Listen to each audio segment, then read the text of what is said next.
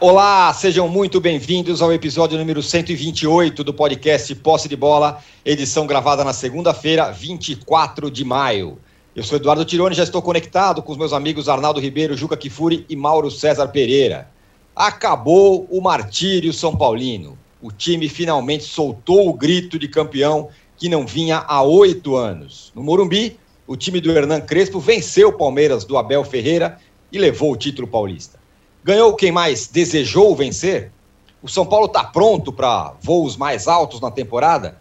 E o Palmeiras do Abel precisa evoluir? E o Abel precisa se acalmar? Fora da final, o Corinthians também foi notícia. Silvinho será o novo treinador, após as recusas do Renato Portaluppi e do Aguirre. Falaremos de tudo isso no nosso primeiro bloco. E no Rio, com tranquilidade, o Flamengo confirmou seu amplo favoritismo e conquistou o seu sexto tricampeonato carioca de sua história, vencendo o Fluminense por 3 a 1 no Maracanã. Em dois anos, o Flamengo ergueu nada menos do que 12 taças. Ele segue sendo o time a ser batido no Brasil? Será que o Ceni vai ter sossego depois de levantar seu terceiro caneco desde que chegou à Gávea? Isso será tema do nosso segundo bloco. Em Minas, o Galo, com 0 a 0 sem grande brilho, foi campeão diante do América. E no Sul, o Grêmio é tetracampeão gaúcho. Temas para o nosso terceiro bloco. Um recado importante: você que assiste a gravação do podcast pelo YouTube, não deixe de se inscrever no canal do All Sport. E você que escuta o podcast na sua plataforma predileta, não deixe de seguir o Posse de Bola. Bom dia, boa tarde, boa noite. Dia ensolarado aqui em São Paulo. Ô, Juca, antes de tudo, eu quero te dar parabéns, viu, Juca? Você também merece os parabéns pelo dia de hoje porque afinal você acertou todos os campeões. Você falou todos os times que iam ser campeões sexta-feira e todos foram nas quatro principais, nos quatro principais estaduais: São Paulo, Minas, Sul e, e Rio de Janeiro. Agora, como a gente vai falar primeiro do, do Campeonato Paulista, quero saber se o, o São Paulo mereceu, enfim, o título está nas mãos de quem mais mereceu em São Paulo? Âncora, bom dia, boa tarde, boa noite você achou que o sexta-feira estava zicando e você vê que os fatos me deram razão. A modéstia me impede de me aprofundar sobre isso. Não há a menor dúvida sobre a conquista do São Paulo. Um, o São Paulo fez essa escolha desde o começo e, e não disfarçou que era essa a sua escolha. Ser campeão no primeiro torneio em que foi comandado pelo Hernan Crespo. Tirar das costas o peso do jejum. Obteve com absoluto êxito. Foi o líder geral da campanha do campeonato. E ontem, embora no primeiro tempo, até o gol feito com a colaboração deste que entra também para a história do São Paulo, Felipe Melo, não apenas ao tirar a bola da área no peito do Luan, como ao desviar a bola para dentro do gol, né? depois de ter feito aquela arminha ridícula que fez durante a execução do hino nacional, ele acabou executado e nem voltou para o segundo tempo. Né? Nem voltou para o segundo tempo. E no segundo tempo, o São Paulo jogou como um autêntico campeão. O São Paulo, o Crespo fez as mudanças que o jogo exigia. E as duas mudanças fizeram o segundo gol, teve muito próximo de fazer o terceiro, não permitiu ao Palmeiras coisíssima alguma, revelou com clareza a falta de ideia do Abel Ferreira. Abel Ferreira, que se o árbitro, e eu acho que ele foi correto, foi sensato, para não atrapalhar uma decisão logo de cara, mas deveria ter expulsado Abel Ferreira de campo na hora em que ele parte feita uma primadona para cima do Lisieiro, que fez uma falta absolutamente eh, eh, sem nenhuma intenção eh, no Rony, aquela mão no rosto que o Abel transformou em, em cotovelada. Mas o que é mais grave em relação ao Abel, né?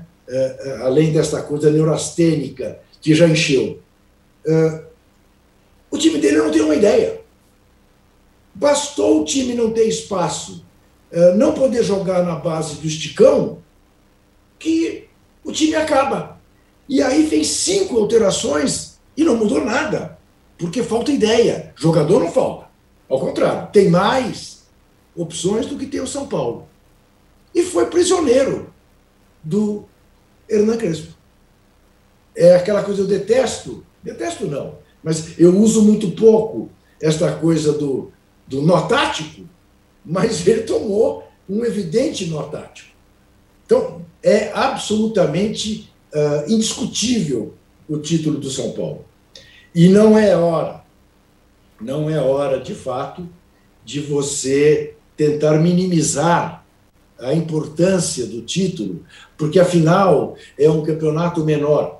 Para o São Paulo, desde o início, não foi.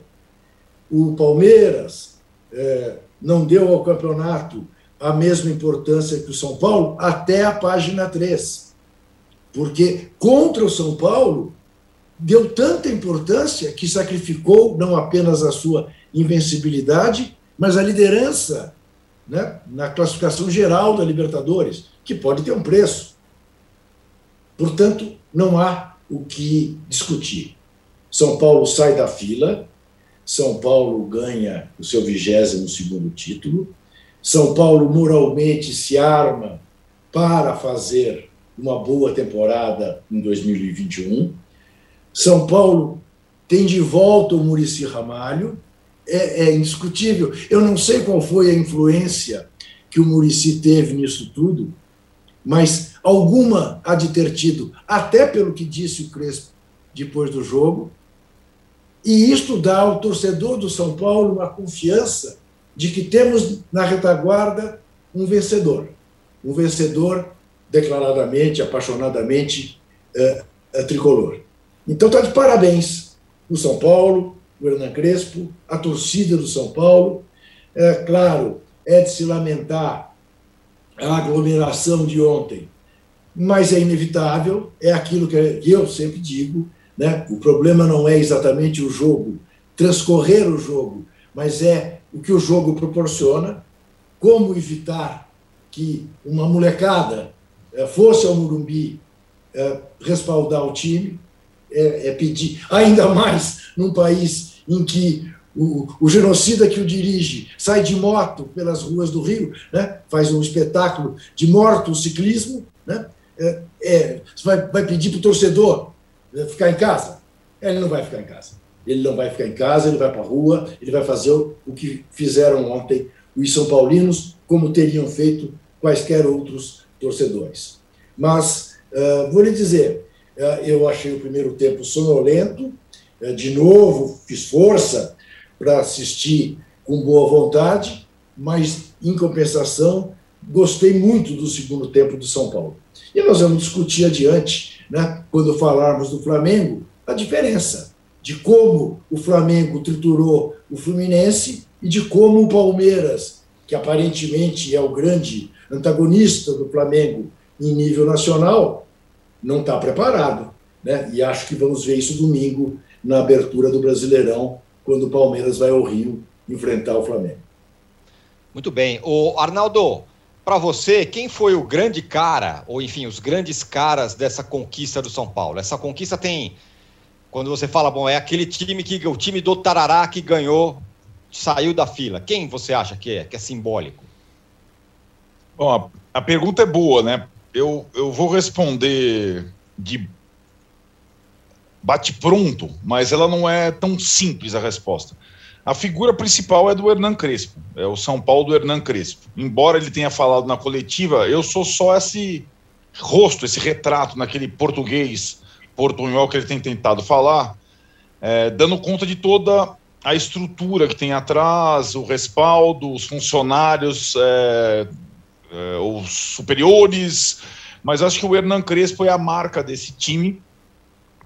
Claro que tem é, figuras simbólicas, acho que o Juca citou a mais representativa delas, o Murici Ramalho, que nós cunhamos, né, Tirone? É o maior São Paulino vivo, e é fato.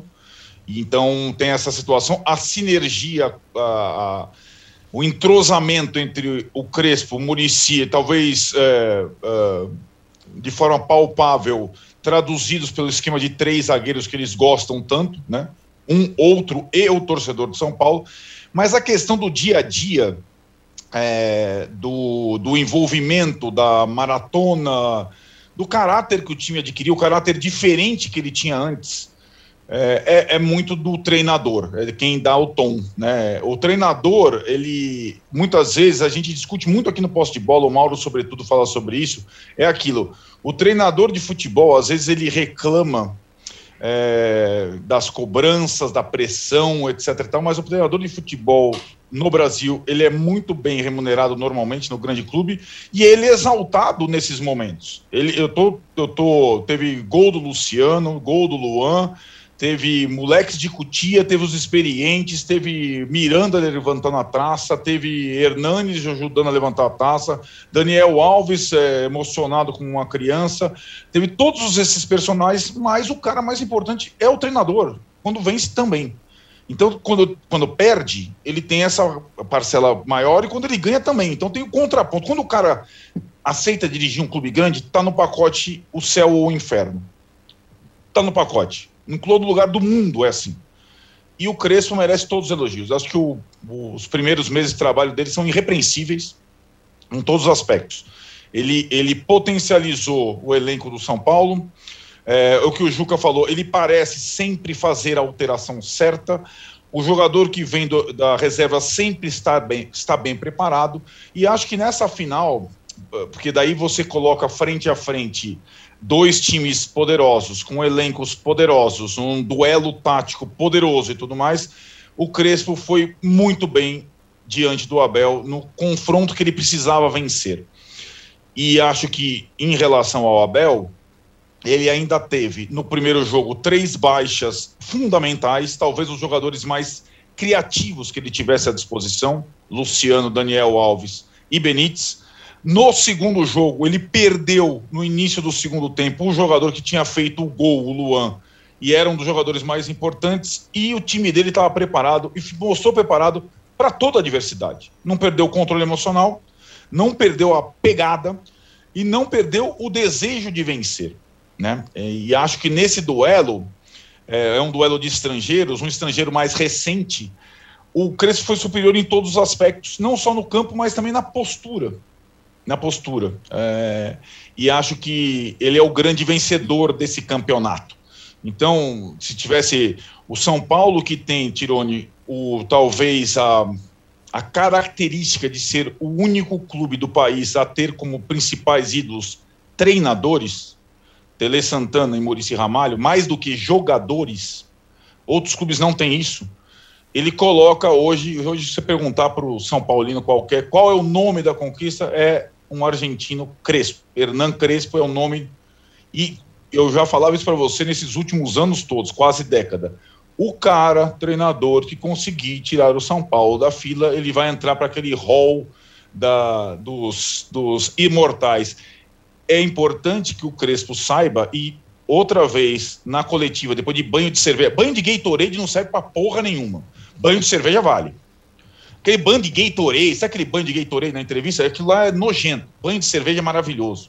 Fica, é, estragou o terno, tal, não sei o que, mas banho de cerveja vale pra caramba. E ele conseguiu, mesmo depois de banhado de cerveja, dizer que aquilo, o Campeonato Paulista, é um primeiro passo. Ele sabe que o Campeonato Paulista não é o torneio mais importante, não é a coisa mais significativa, mas tira um imenso peso. E como ele bem falou também no seu portunhol, é, praticamente dedicando a conquista a São Paulinos que nunca viram o time ser campeão. Tem São Paulino que nunca tinha visto o time ser campeão de nada. E o São Paulino, é, nessa segunda-feira, tem motivo para sorrir. E eu, se fosse nominar, entregaram o título simbólico de responsável pelo título paulista, sem dúvida alguma, entregaria a Hernan Crespo. Muito o, bem. Âncora, antes Fala, de Juca. você acionar o Mauro, deixa eu acionar o Mauro porque o Mauro convalescendo, felizmente já quase 100%, não há de ter feito a maratona que eu pude fazer ontem após o jogo, pelos diversos canais e plataformas. Você teve a oportunidade, Mauro César, de assistir a live das lives ontem, não? No canal não, plural? Não, porque eu estava na minha live, então. É, tá vendo? É canal Mauro, plural. Mauro, eu, eu, eu, lamento lhe informar, ontem eu não pude lhe prestigiar, porque eu fiquei absolutamente obcecado, imantado, eu diria, pela live das lives. Foi alguma coisa de épico que aconteceu no canal plural do YouTube. Pobre, é como uma entrevista. Live, mas eu, mas eu, eu verei, eu verei, porque as, as lives não precisam ser lives para serem vistas. Isso, então, exatamente. Verei não perca, mal. Dedique, dedique duas horas e meia da sua segunda-feira à Nossa. live das lives. Ô, Mauro, assim como... Todas as lives. Assim como a entrevista do Crespo foi uma live sóbria, não teve banho sóbria e neutra, plural. Isso. Ô, Mauro, é o seguinte, é... você não é a primeira vez que isso acontece, mas aconteceu de novo. Você há um tempo já vem falando, olha, beleza, Palmeiras ganhou, é campeão, tá ganhando tudo, mas esse jogo aí é, é pobre, é, é, pouco do que, do que se deve. E por conta disso, você apanha pra caramba, a galera te xinga, reclama tal. Só que aconteceu de novo. E aí, é, parece que ficou mais claro que falta repertório para esse time do Palmeiras do Abel, né? Bem, os pouco inteligentes sempre vão xingar e no final vão perder, né? Porque não tem como você fugir da realidade. A realidade o campo mostra e acabou. E ontem, inclusive, na minha live, que não chega a ser a live das lives, mas é uma modesta live, houve uma participação de um torcedor do Palmeiras que até dizia isso, falou, cara, você estava com a razão, eu não queria enxergar. Escreveu umas três vezes isso aí. O, time não anda, o time não joga, o time só dá chutão. E quem tiver dúvida pode passar lá no meu Twitter e dar uma olhadinha lá, o Twitter é arroba Mauro César, tem lá um link para uma postagem do perfil. Muito bom, por sinal, um perfil que faz análise estática chamado Falso 9, onde eles fizeram um pequeno resumo né, em vídeo do que nós vimos ontem no jogo é, do Morumbi. É, especialmente a segunda etapa, né? Quando o São Paulo, ao marcar o primeiro gol, tratado pelo técnico do Palmeiras como um gol meramente acidental, como se não se trabalhasse para levar a bola ao campo adversário, chutar, como se bola desviada não valesse, né? como se ele não tivesse ganho uma Copa Libertadores no único, única bola que foi no alvo numa final com o Santos, ele tentou desmerecer a conquista de São Paulo, achei aquilo de uma deselegância imensa do senhor Abel Ferreira. Né? E aí, quando o São Paulo tem a vantagem do placar, é só olhar as estatísticas do jogo, não precisa nem ter visto o jogo, você olha lá, 70% de posse de bola do Palmeiras no segundo tempo. É o contra-veneno. O óbvio contra-veneno que fez o, utilizado pelo Hernan Crespo. O Abel, beleza, meu irmão, se vira aí, a bola é tua, dá seu jeito. E aí você vê o vídeo lá do Falso 9, você junta as peças e consegue entender. Parecia o Palmeiras do Marcelo Oliveira, campeão da Copa do Brasil 2015, aquele dos chutões, e que foi campeão, hein? Foi campeão e o técnico não foi demitido por conta daquele título, mas meses depois tomou um pé no traseiro porque o time não jogava. O time não jogava. E foi o que nós vimos ontem. É, é, eu acho que os dois jogos foram bem fracos, mas o São Paulo foi melhor. O São Paulo quis mais, não só na, na, durante a, a, a, a, competição, mas nas finais também. São Paulo buscou mais o ataque, São Paulo tentou ganhar mais o jogo, São Paulo teve mais iniciativa, São Paulo teve mais problemas a resolver, lesões importantes antes do jogo, durante o jogo, dúvida de jogador importante. E aí, ironicamente, o segundo gol é um gol bem com a cara do Palmeiras, é o segundo gol do Luciano, né? E aquela retomada de bola, jogada rápida, o seu travante chega, define a parada 2 a 0. É, o Palmeiras é um time que ganhou duas competições, elas foram conquistadas de maneira limpa, é, isso é inegável mas que apresentou problemas durante toda essa caminhada. O jogo do River Plate é um jogo que, no, no, aqui no Allianz Parque que nunca pode ser esquecido. Aquilo é foi uma aula, um alerta que muita gente fecha os olhos para aquilo por conta de um troféu. Eu sempre digo aqui, o Edgardo Balsa, que é um técnico limitado, ganhou uma Libertadores. Ganhar uma Libertadores não dá licença para matar o futebol. Dá prestígio, é título, faz história.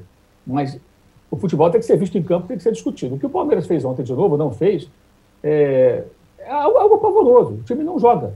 O time é ligação direta, é chutão, não tem saída de bola, não tem, não tem nada. Tem o quê? É, é pressão no campo do adversário para recuperar a bola e marcar um gol ou outro. Assim trucidou aqui o, o Del Valle, quando tudo funcionou muito bem, por sinal, nesse sentido.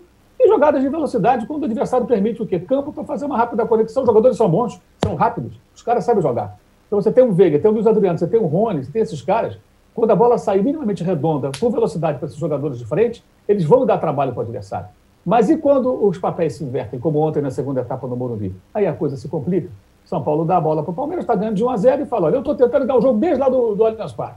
Você está aí fechado, agora eu estou ganhando. Cara, você vira aí, a bola agora é sua. Timbrulho para presente. Não sabe o que fazer. Ah, então porque os caras são ruins, não, porque o time, o time não é treinado para isso. E aí você vê a coletiva, é, é, é uma coisa muito triste. É, as declarações do técnico do Palmeiras são extremamente deselegantes, desmerecendo a conquista de São Paulo, falando como se fosse tudo acidental, se agarrando no fato da bola do Luan ter resvalado do Felipe Melo, como se um gol desviado não valesse, ou como se um time não trabalhasse para levar a bola até ali. Né? E, e esse negacionismo futebolístico extremo, explícito, é, se recusando a admitir os próprios problemas da sua equipe. Agora, a turma do, do, do sempre tem desculpa, né? já está em ação. Primeiro era falta de tempo. Depois não era mais falta de tempo, era falta do quê? Agora é falta de futebol. Não, agora é por causa da maratona, mas me parece que o São Paulo jogou mais partidas no intervalo menor do que o Palmeiras. Sim. Né? O Arnaldo tem esse número aí.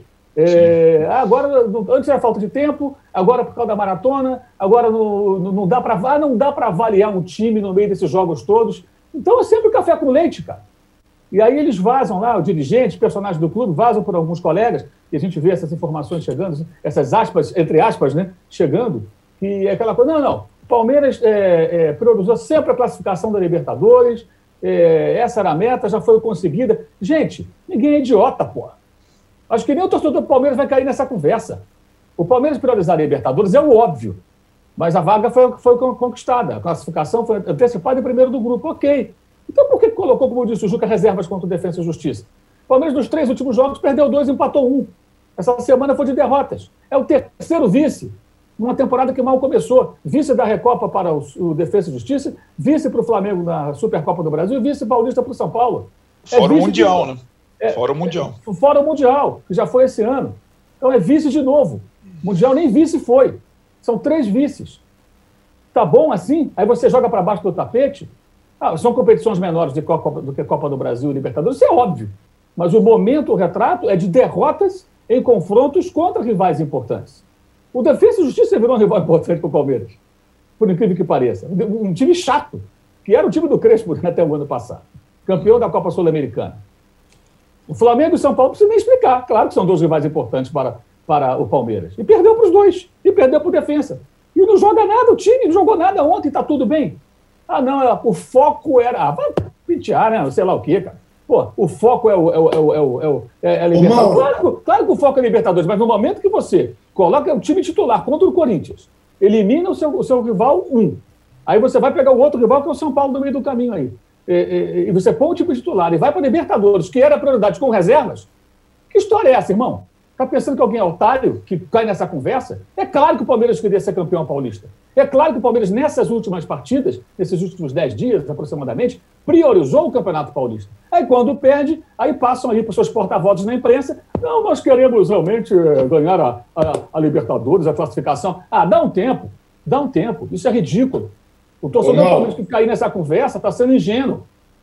Tá, não estou dizendo mais, que né? demissão de técnico tem que cobrar. Não, mas, espera aí, vamos ter um mínimo de espírito crítico, né? Na Isso entrevista, é na entrevista, ele, entre outras coisas, diz que o São Paulo em nenhum momento foi superior ao Palmeiras. É, que jogo ele viu? Então, então ele está vendo outro jogo, ele tem que subir na arquibancada, não pode ver do banco, porque ele está vendo o jogo errado.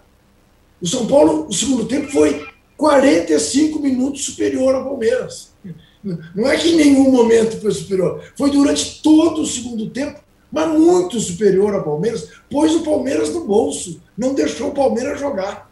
Não, e tem e uma coisa, né, Ju? É, tem uma coisa, né, Ju, que eu acho que em relação ao primeiro jogo, o primeiro jogo na casa do Palmeiras, com os desfalques do São Paulo, o Palmeiras não ousar, é, não arriscar, ele, ele se deu é, ao luxo de tentar no Murumbi, que não é um terreno não é porque não tem torcida, o tipo de grama, o tipo de jogo do São Paulo que corre fácil, mais lentamente no Morumbi, ele esperar alguma coisa pro jogo da volta, ou você arrisca na tua casa, meu velho, e, e o Palmeiras tem tido problemas em casa, por quê? Porque não arrisca.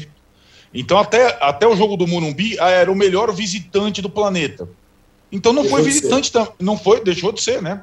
Perdeu, Isso. perdeu porque não arriscou.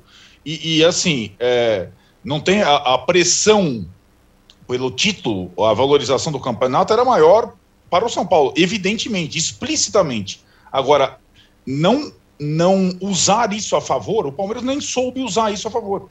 O Palmeiras foi covarde do primeiro minuto ao jogo do Allianz Parque ao último minuto do jogo do Morumbi. E por isso saiu com zero no, no score. É score que fala? Então ele não marcou gols nem no Allianz Parque, nem no Morumbi. Aliás, não marcou gols contra o São Paulo nessa temporada inteira em três jogos.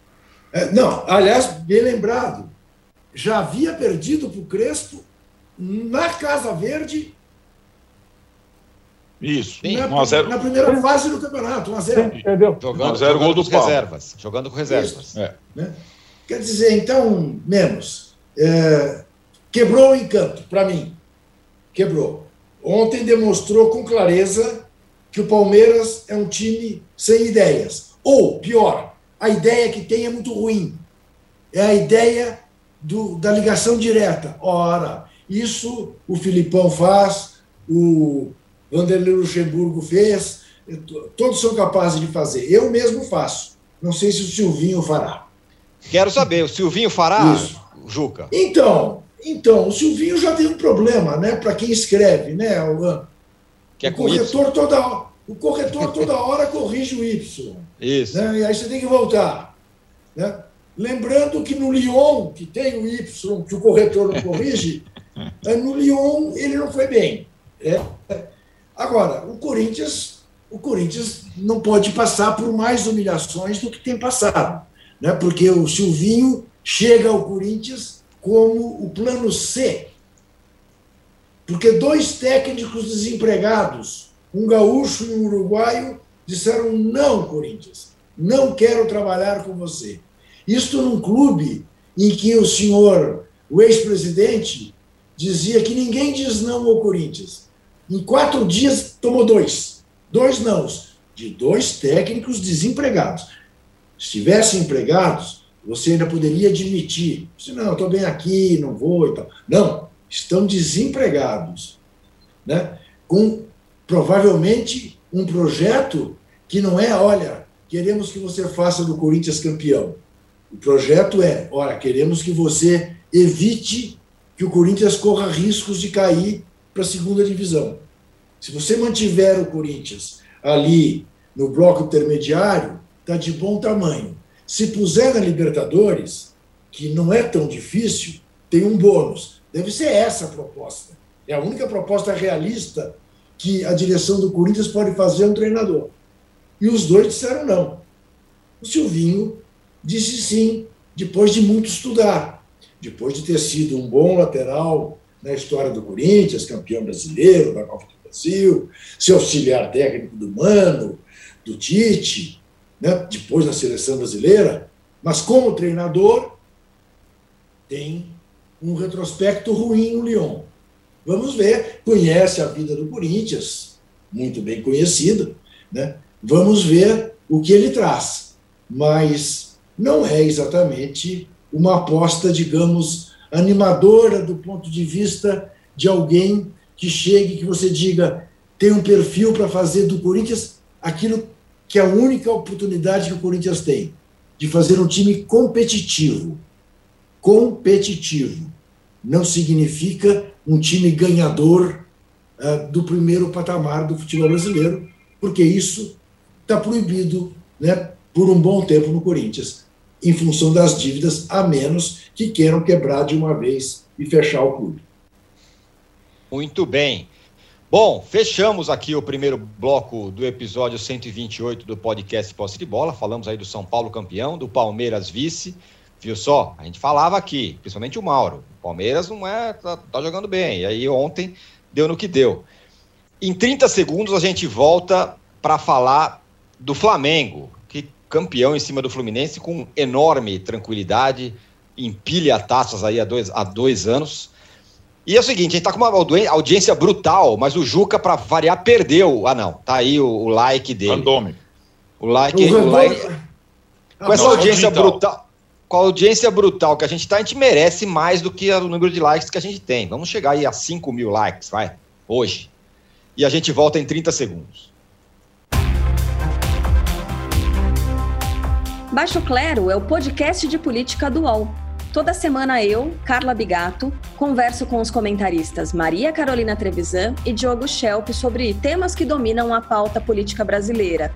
Você pode ouvir o Baixo Clero e outros programas do UOL em uol.com.br podcasts, no YouTube e também nas principais plataformas de distribuição de podcasts.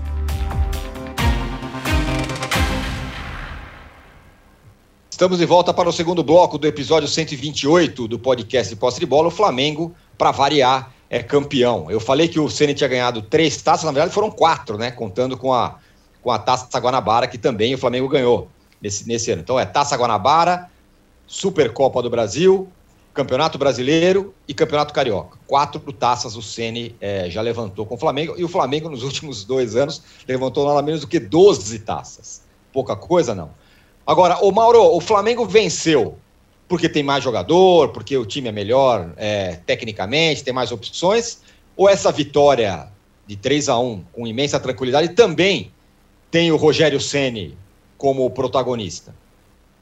Bem, o Arnaldo falou da importância dos técnicos né, no começo do jogo, né, no começo do posse de bola. É... Por que, que o Flamengo joga dessa maneira? Por que, que o Flamengo joga com posse de bola? Por que, que o Flamengo precisa tanto de um goleiro que joga com os pés? Por que, que o Flamengo não, não, não, é um time que se propõe a chutão? Porque o Flamengo tem jogadores técnicos e o seu treinador entende que essa técnica, essa habilidade, esses recursos que os jogadores possuem devem ser explorados, o que é o óbvio. Até aí o Rogério Ceni não está dizendo nada demais né, quando ele fala isso, ou quando o time age assim. É, e é, as coisas acontecem, acho que bem que naturalmente. Né? O Fluminense foi deplorável no primeiro tempo. Nossa. Uma, uma coisa horrorosa. Nossa. Porque o Fluminense ele só se defendia, ele não chutou no gol, ele pressionou durante três minutos a saída de bola do Flamengo nos minutos iniciais e não fez mais nada. Não tinha um contra-ataque, não tinha uma saída rápida, não tinha bola, não tinha nada, não tinha nada. Aí era um jogo de paciência. E com paciência, os dois gols saíram no primeiro tempo. Poderia ter saído até antes um pouco, acabaram acontecendo na parte final da primeira etapa, né? Para o Gabigol aumentar ainda mais as suas marcas assustadoras, né? É impressionante, você pega as estatísticas dele, são jogos decisivos, é, tudo quanto é jogo, quantidade de gols, é assistência, é o diabo. Né? Aliás, o primeiro gol, um passe que ele dá espetacular para o Arrascaeta, né? que sofre a penalidade máxima. A cobrança, novamente, é perfeita. É, o Gabigol está escrevendo o nome dele na história do Flamengo, assim, com, com aquela caneta piloto, sabe? Mas aquela bem grossa é aquela que não sai nunca. É quase uma tatuagem. É, é, assim, o que esse cara está fazendo é história sendo escrita. O torcedor do Flamengo, especialmente o reclamão, ele tem que parar, olhar para esse time e olhar para esse jogador e falar: cara, esse cara está na história. A gente vai falar desse cara daqui a 40, 50 anos. Ele tem só 24 anos a criança. Não sei quanto tempo vai jogar pelo clube e quanto tempo isso vai durar. Mas que ele está acumulando feitos, está acumulando em todo quanto é tipo de competição. Você pega o Brasileirão, todas as vitórias do Flamengo na reta final tem a marca dele. Todas, uhum. todas elas. Então, todo, só o jogo final foi o que perdeu, que ele não fez gol. O São Paulo. Os outros jogos sempre ele fez gol, deu passe, bateu pênalti, sofreu pênalti, deu assistência. Sempre tem a marca dele, geralmente com gols. E, então, se o Fluminense foi muito mal no primeiro tempo, Flamengo construiu a vitória com, com, naturalidade. A defesa do Flamengo funcionou melhor. Aliás, é muito engraçado, e a palavra é essa, é engraçado observar na rede social torcedores do Flamengo que não são conformes quando o time vence, isso existe no Flamengo. Imagina se eles torcessem para o time do Abel Ferreira e vissem o que faz o Palmeiras, o que, é que eles iam falar. É, assim, a discussão de, de sábado para ontem era sobre uma bola no segundo tempo que cruzou a pequena área do Flamengo e que não deu em nada. E foi, de fato, um momento de desatenção da defesa que alguém do Fluminense poderia ter encontrado a bola e feito gol. Mas que não houve nada, a jogada não deu nada. Isso gerou análises táticas. Por que, que ele marcou, quem não foi? Gente, isso vai acontecer no jogo de futebol. Né? Você está jogando contra o Fluminense, com todos os problemas que o Fluminense apresentou e uma atuação, é um clássico, é um fla-flu. Em algum momento o Fluminense vai assustar, como conseguiu marcar um gol de pênalti no segundo tempo. Mas a parte final do jogo, por exemplo, até eu escutei alguns falando, ah, o jogo estava encrencado. Não teve nada de encrencado o jogo. Eu vi gente falando, não teve encrenca nenhuma.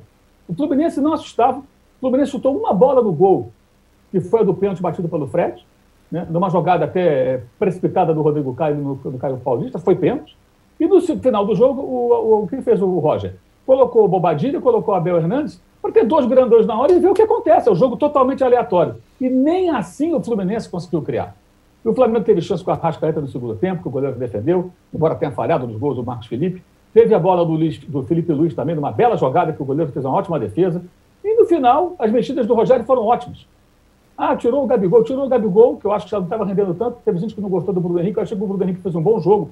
é, é, para o time, inclusive, trabalhou mais sem a bola, voltou mais para ajudar, participou mais do jogo do que antes em algumas partidas. E aí ele põe o Vitinho e ele põe o Pedro. Os dois entraram bem, as chances começaram a acontecer. Né? Tanto que saiu o gol, poderia ter saído mais. E pôs o João Gomes, isso é bem interessante. Ele ia tirar o Diego e colocar o João Gomes. Aí o, o, o Gerson fez uma má partida, mais uma. Terça foi horrível, Gerson. Quarta, aliás, contra a LDU. Sábado foi fraco. O Gerson leva uma bola na linha de fundo, ele não cava o escanteio, ele não sofre a falta, ele não faz o cruzamento, não faz o passe, ele perde a bola para o Fluminense. Aí o Rogério, na hora, muda a substituição. Não sai o Diego, não, sai o Gerson. E entra o João Gomes. Alguém acha que com aquela malemolência do Gerson, ele chegaria na bola que o João Gomes chegou do rebote do goleiro para marcar o terceiro gol? Eu acho que não. Acho que o Gerson jamais estaria ali. E o moleque chegou para definir o placar. Então o gol foi construído, o terceiro gol, pelos três caras que vieram do banco. E teve gente reclamando das substituições, aí é demais, né? Você faz mudanças para quê? Para liquidar um jogo. Os caras entram e liquidam o jogo. Ah, não, mas tinha que tirar o fulano. Aí é coisa de maluco, gente. Aí estamos falando de. Aí já está virando problema para psiquiatra. Né? É gente que tem problema fora do, do, do, futebol e que precisa ter razão de qualquer maneira. Isso é uma loucura. Nós estamos vivendo um caos, né? Pelo amor de Deus, e levando isso para o futebol. Então foi assim, uma conquista do Flamengo muito segura, sóbria. Ah, mas é obrigação ganhar o campeonato? Sim, é obrigação, de fato. Pode até ser entendido assim pela disparidade econômica e, consequentemente, técnica dos elencos. Mas foi cumprido, o Flamengo cumpriu o seu papel. E muito bem, com muita tranquilidade, e jogando uma boa partida. Tem problemas defensivos, tem problemas é, é, é no funcionamento da equipe? Claro que tem, ninguém está dizendo que é perfeito. Mas é um time que está é, caminhando, com altos e baixos, alguns problemas graves a serem resolvidos, mas essas finais, inclusive, já era para ter resolvido no primeiro jogo se não fosse a inoperância na finalização, na, na, nas arremates, nas finalizações, especialmente no primeiro tempo do primeiro jogo, quando poderia já ter feito uma vantagem sobre o Fluminense. E o Fluminense é uma situação bem preocupante, hein? porque o futebol foi ruim, o time perdeu na Libertadores e tem ganhado o River Plate.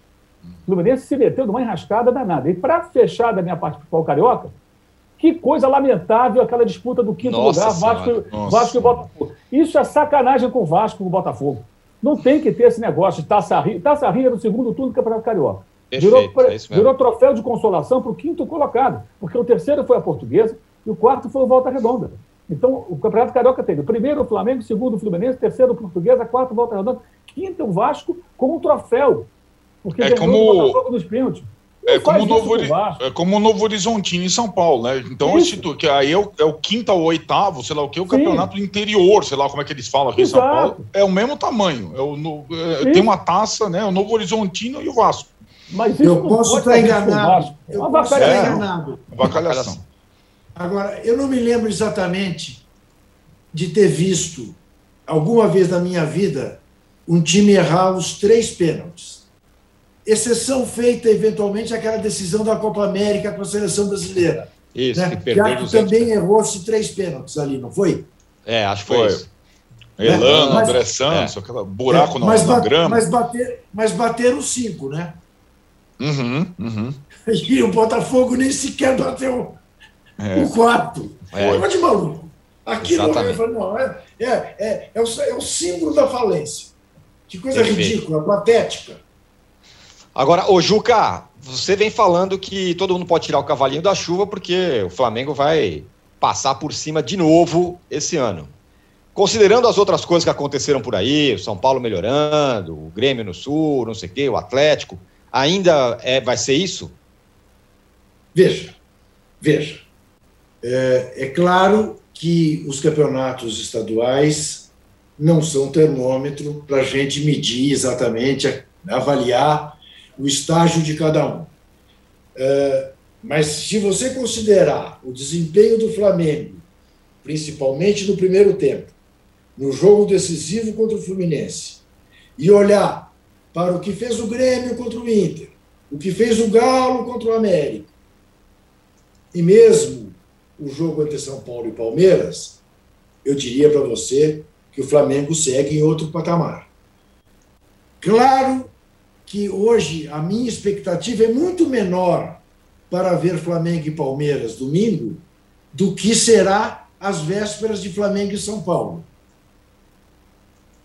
Por causa das características que me parece o Crespo ter de saber enfrentar adversários de acordo com as características de cada um. Mas eu continuo achando que a diferença é grande, Âncora. Eu acho a diferença grande. O, o Mauro disse que o jogo, uh, o Flamengo até jogou bem, acho que o Mauro está querendo entrar uh, na, na, na, torcida do mimimi rubro-negro. O primeiro tempo, o primeiro tempo, o primeiro tempo do Flamengo não foi bom. O primeiro tempo do Flamengo foi impecável. O primeiro tempo do Flamengo, 2 a 0 foi detalhe, era muito. Mas foi assim, do ponto de vista do domínio de um time sobre o outro e da qualidade das jogadas, isto tudo é verdade, o Mauro disse e é a pura verdade. Com o Gerson, acho eu, com a cabeça na Europa. Porque o que ele caiu de rendimento nos últimos jogos é uma grandeza. E parece que ele não vai, né, Mauro? A direção ah, do Flamengo vai. Tá acho, eu acho que ele vai sim. Você acha que é. vai? Acho que vai. As é. conversas devem ser retomadas hoje, né? E a tendência, é. pelo menos até sexta-feira, pelo que eu me informei, é, a perspectiva era de, de, acontecer um acordo. Então, é aquela coisa Acho de. uma pena. Discutir detalhes e tudo mais, mas.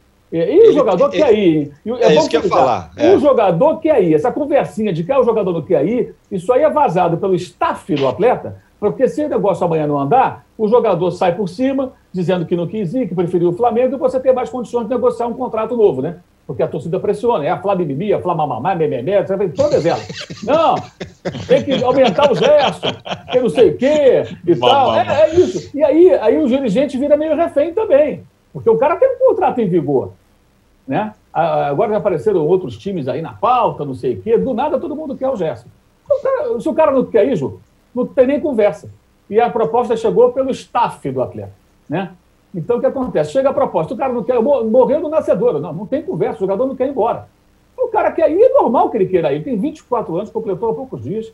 É um jogador que tem um bom perfil para fazer sucesso na Europa, talvez não num time de primeiríssima linha, mas num bom time ele pode jogar, fazer uma bela carreira. Já passou pela Itália, está melhor do que lá. Antes ele melhorou aqui no Brasil, porque ele passou pelas mãos de Jorge Jesus num time máximo do Flamengo. Então ele cresceu como jogador, né? Então ele pode voltar a fazer sucesso. É natural que ele queira ir. Agora isso é conversa. Eu não acredito nessa história.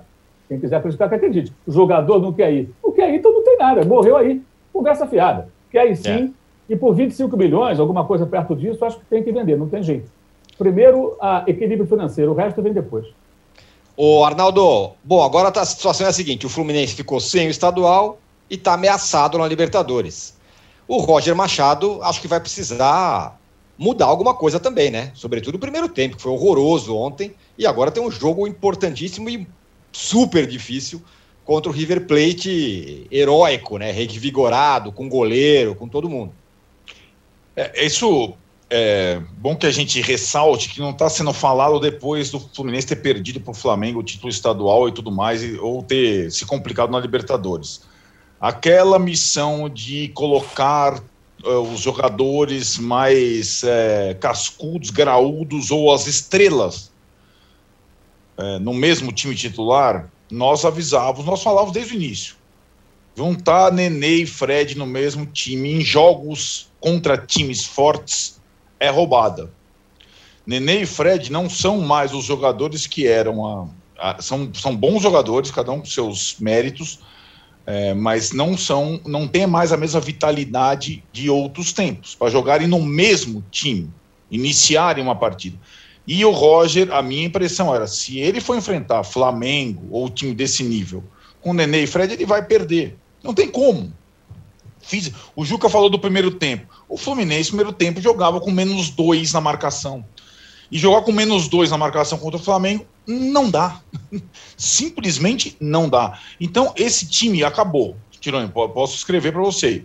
Esse time com Nenê e Fred junto só vai jogar junto Olha, vou, vou, escolher a partida. Não vai jogar junto contra o River Plate, você pode escrever aí. Não vai jogar junto contra o São Paulo na estreia do Brasileiro no sábado no Morumbi. Menor possibilidade. Não dá mais.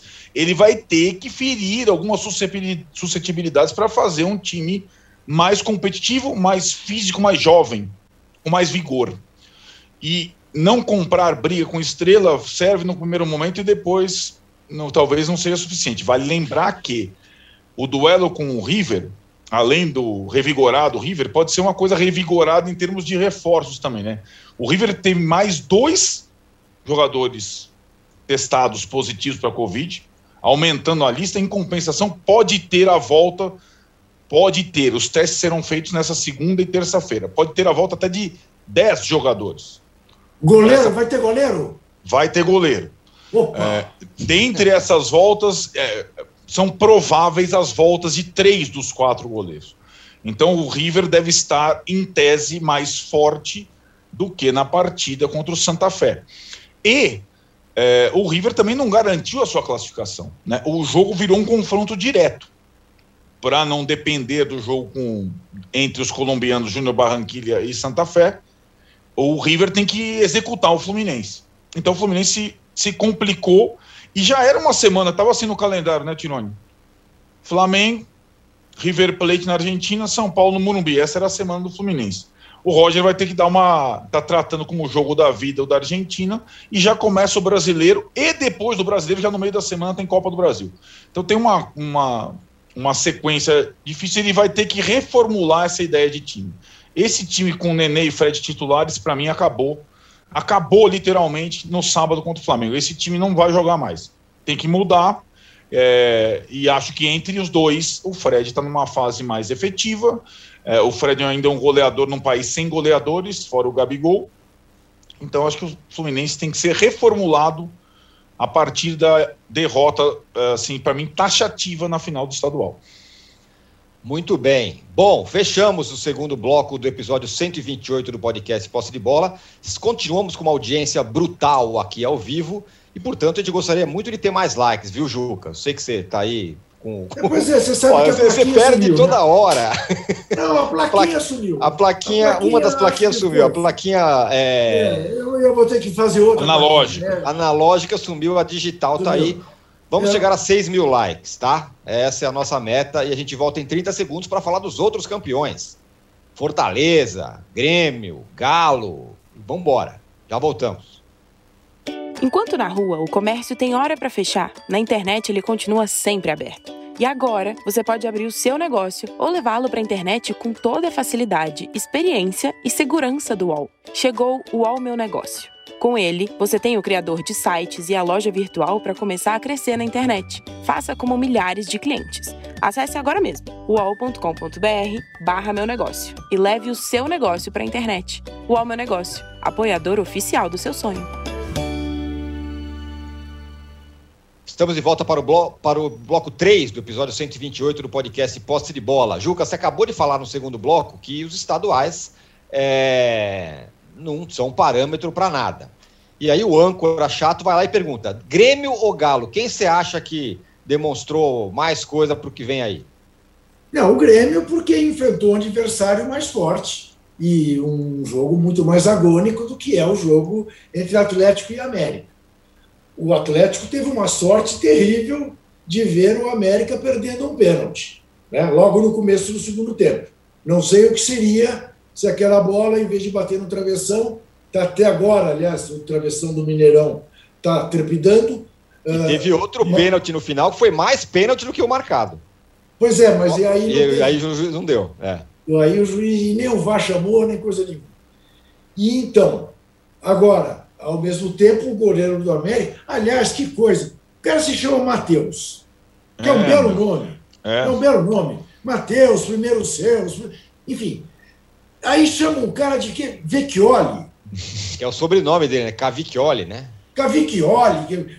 Ah, vamos parar com isso. Parecia um goleiro polonês. Não, Matheus. Tomaszewski.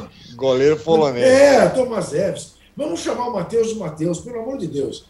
Uh, então, me parece, quer dizer, a, a conquista do, do, Grêmio ela foi mais encorpada.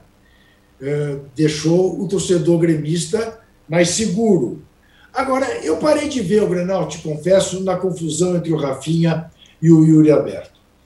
Porque essa história de que no Grenal tem que ter necessariamente expulsão, porrada, me encheu me encheu. Eu estava vendo os dois jogos, aqui de São Paulo e o jogo do, de Porto Alegre, deixei de ver ali. O Rafinha, Rafinha nasceu em Londrina, é, passou a vida inteira na Europa, depois veio para o Flamengo. O é, que, que ele tem que entrar nesse espírito de valentia, do, naquele tamaninho? O menino até foi generoso com ele. Porque se saísse no tapa ali, o Yuri Alberto matava o Rafinha. Né? Baixinho invocado, e queria brigar no túnel, no vestiário. Ah, 15 anos mais que o menino. Para com isso. Uh, foi bom você ter falado no Fortaleza. Não vi o jogo.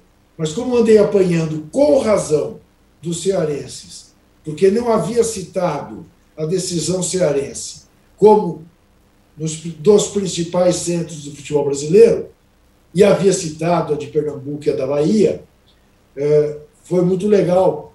O, o Fortaleza parece evidente, fará uma boa campanha de novo no Brasileirão, assim como o Ceará. E o esporte, por seu lado, é candidatíssimo à queda, porque esse sim fez uma reclamação ridícula no final do jogo, porque era evidente que o goleiro tinha dado dois passos, que não precisava ter dado na cavadinha do Giovanni, né? pobre do Giovanni. Giovanni é um cara que, você não tem a dúvida, está pagando promessa e vai pagar a vida inteira pela existência do VAR. Porque se não é o VAR, hoje ele está a léguas do Recife.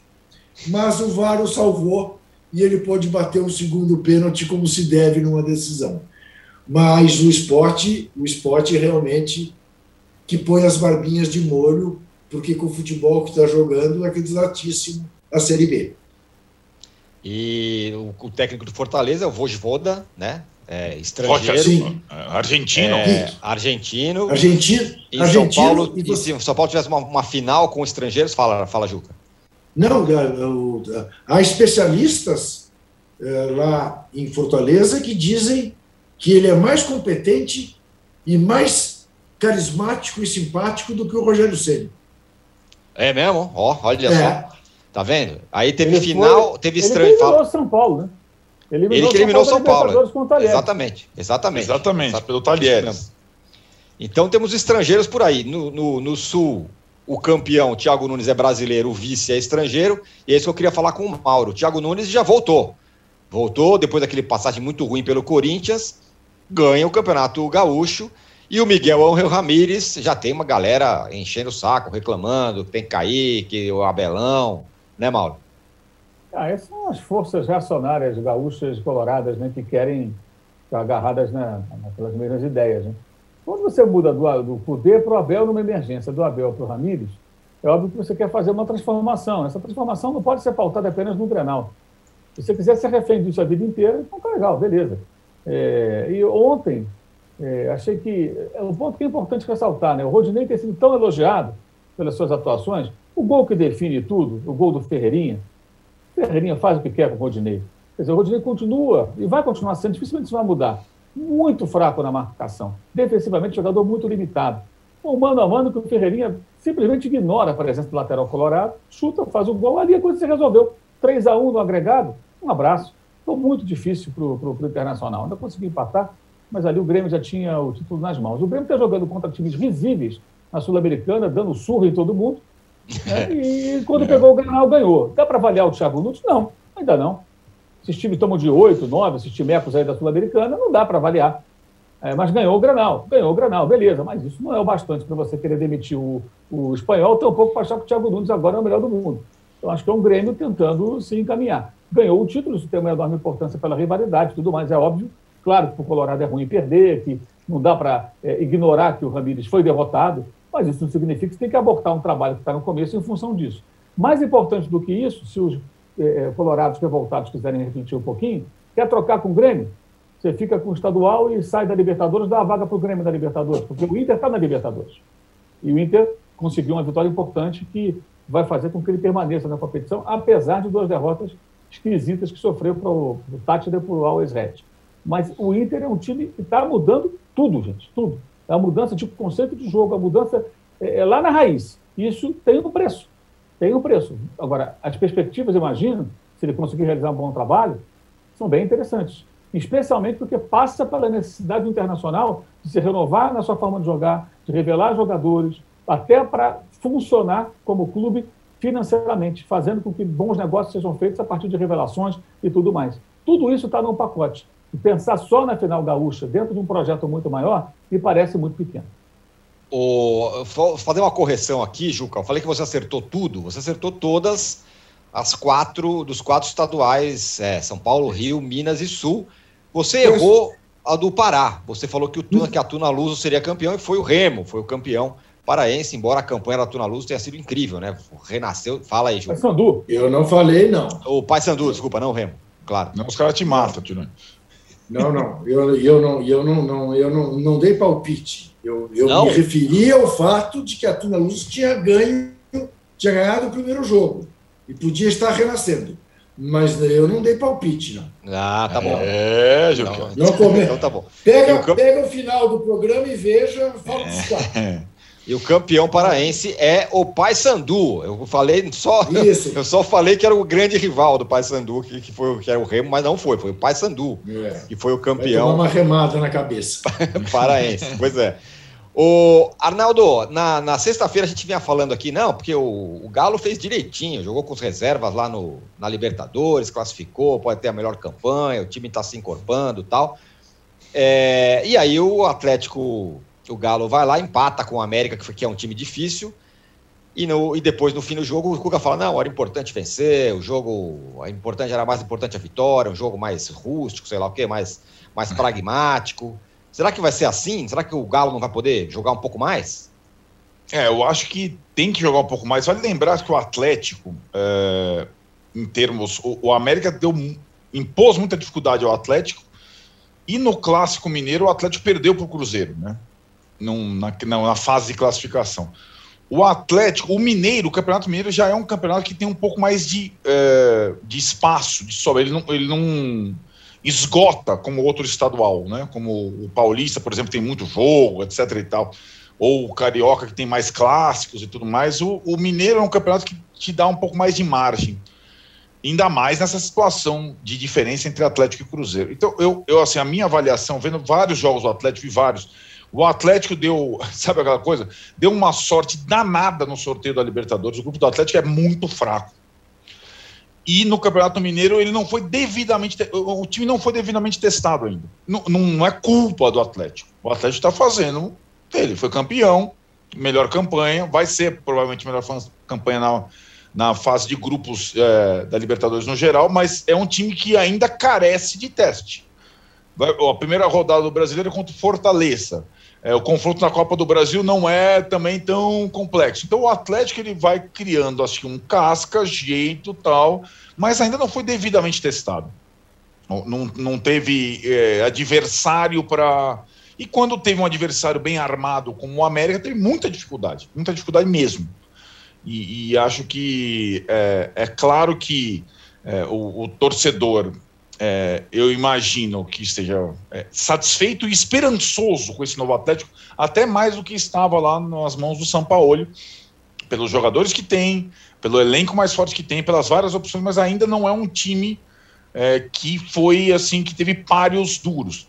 Lembra na, na edição do brasileiro passada que a gente tinha a expectativa do primeiro jogo, Atlético e Flamengo, né? Era, lembra? Era o, era o era, era o pontapé inicial do, dos dois grandes. São, é, São Paulo. São Paulo e, é, seria São Paulo e Jorge Jesus, né? Depois aconteceu um monte de coisa. Mas, enfim, o Atlético até ganhou aquele confronto e, e, e se colocou como pretendente e tal. Tinha um outro tipo de teste até então. Agora acho que o Atlético vai ao longo da temporada podendo ser mais. Eu, eu, eu acho que com um bom treinador, eu acho o elenco do Atlético bom, mas eu ainda não consigo cravar. O Juca falou da diferença do Flamengo para os demais um pouco atrás do programa. É porque os demais, é, embora mostrem coisas promissoras ou ideias promissoras, eles ainda não tiveram solidez, alguma coisa, alguma prova isso, definitiva. Isso, né? o Flamengo está instalado.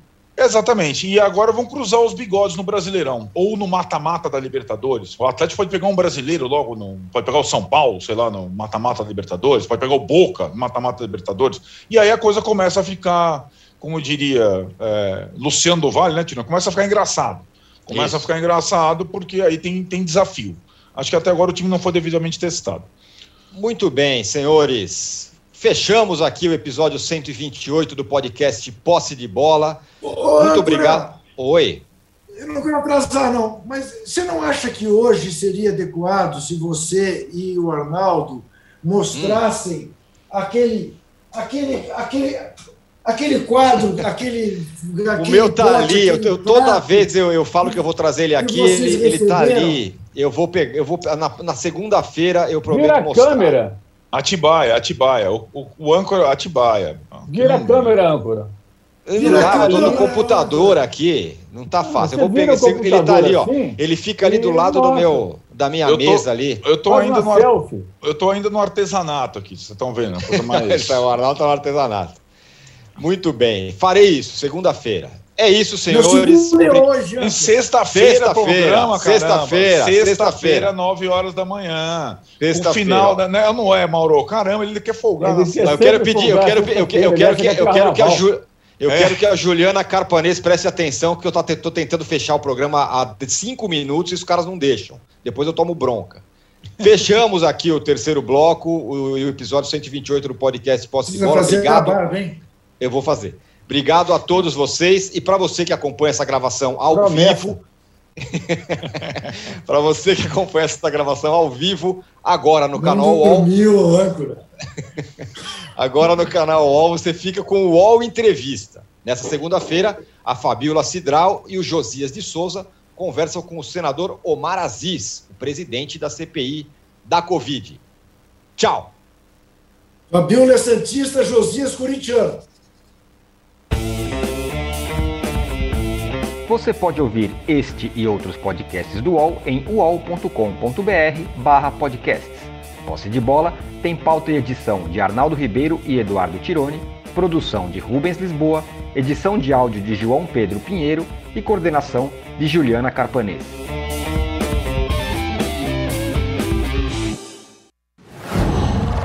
Qual?